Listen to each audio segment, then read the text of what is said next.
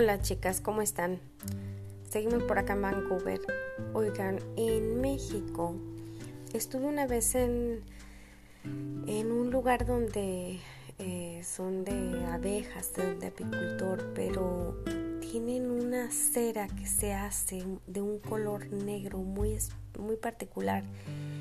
No sé si alguna de ustedes sea química creo que son los químicos farmacobiólogos o no sé qué, tipo de químico, pero este, esa cera negra no la pueden reutilizar los, los apicultores para las, los nichos en donde, no me acuerdo cómo se llaman, perdonen, el, en donde va el enjambre.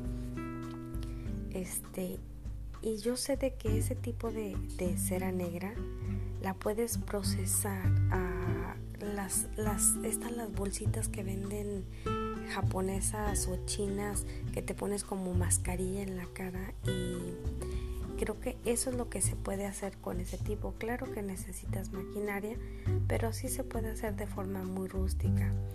Yo recomendaría que si alguna de ustedes es química y puede ver eh, qué se podría, cómo se podría moldear esta cera negra para ayudarnos en la cara a sacar todos estos como poritos negros y todo esto, es muy probable que en eso es en donde se pueda aplicar.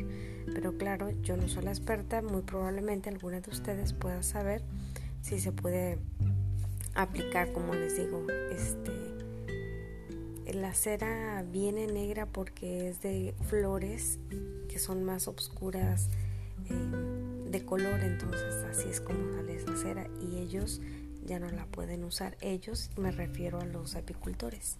Bueno, chicas, espero les haya servido. Ojalá haya, por ahí alguna que sea química y le funcione este tip. Nos vemos. Gracias. Bye.